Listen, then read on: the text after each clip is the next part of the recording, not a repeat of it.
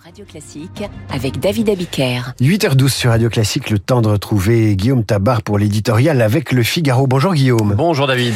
On y revient, le voyage à Tahiti d'Anne Hidalgo a enflammé le Conseil de Paris hier. Cette polémique peut-elle être la polémique de trop pour la maire de Paris? Bah, C'est en tout cas une polémique qu'elle ne parvient pas à éteindre euh, et dans sa défense, on a même l'impression qu'Anne Hidalgo euh, s'enfonce. Alors l'affaire, hein, à force d'être racontée depuis une semaine, elle est connue.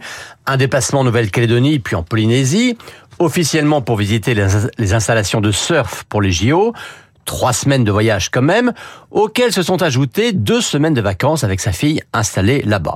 Et là où le dossier s'envenime, c'est qu'il y a d'un côté les questions sur le déplacement en tant que tel, sa pertinence et son utilité, tout simplement, mais aussi son coût, son bilan carbone, ses modalités. Et puis il y a de l'autre les explications de l'équipe Hidalgo, euh, explications très tardives, partiel, improvisé, euh, comme si la mairie voulait justifier ce voyage tout en comprenant bien qu'il posait un problème. Alors les services de déontologie ont dédouané la maire, mais ce service est désigné par elle. Là, on est maintenant passé à la phase politique euh, de la polémique avec Rachida Dati en première ligne.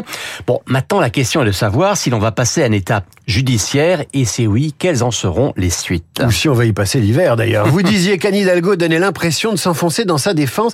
Qu'est-ce qui vous fait dire ça? Bah, Je vous parlais déjà du caractère tardif et approximatif des explications, mais elle-même, hein, elle a commencé en disant qu'on la harcelait parce qu'elle était une femme ah. socialiste ah et bah écologiste. bien sûr. On ne voit pas vraiment le rapport. Et hier, hein, au Conseil de Paris, elle a répondu à Rachida Dati, vous me reprochez d'aller à Tahiti, mais j'ai été aussi à Auschwitz et vous, vous n'y êtes pas venu. Euh, franchement, hein, sortir Auschwitz pour se dédouaner d'un voyage mi-public, mi-privé contesté, il fallait oser. On dirait un dialogue de Woody Allen. Bah, c'est quand même assez hallucinant.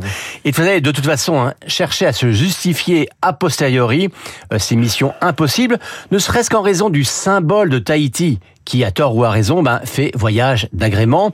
C'est aussi fort et imparable que l'image du homard dont avait été victime euh, François de Rugy. Alors politiquement, ça peut mal finir pour la maire de Paris Écoutez, la seule échéance qui compte pour elle, ce sont les prochaines municipales, et elles ne sont qu'en 2026, c'est-à-dire dans deux ans et demi. Il peut couler beaucoup d'eau sous les ponts de, Paris d'ici là. Ce n'est cependant pas tant cette affaire seule de voyage qui lui fait du mal, mais le fait que celle-ci s'ajoute à une série de signaux négatifs. Il y a eu ce fiasco à la présidentielle. Il y a eu ensuite toutes ces polémiques sur l'état de la capitale, hein, symbolisé par le fameux hashtag euh, ça, ça cache Paris. Il y a encore la hausse de 53% de la taxe foncière, alors qu'elle s'était engagée à ne pas augmenter les impôts. Tout cela fait mal, mais ce qui protège finalement Anne Hidalgo, c'est qu'il n'y a pas, qu'il n'y a pas encore d'alternative majoritaire.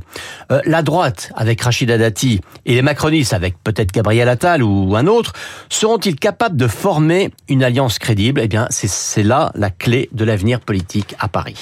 Gauguin peignait la Polynésie, Tabar croque la politique parisienne. Chronique à retrouver sur le site du Figaro. Dans un instant, je reçois Géraldine Mulman. Merci Guillaume. À l'heure de la bataille d'images entre Israël et le Hamas, au moment où l'on soupçonne la Russie de manipuler l'opinion via les réseaux sociaux, quand le commentaire s'est emparé des informations au détriment du reportage, la philosophe publie un plaidoyer pour les faits.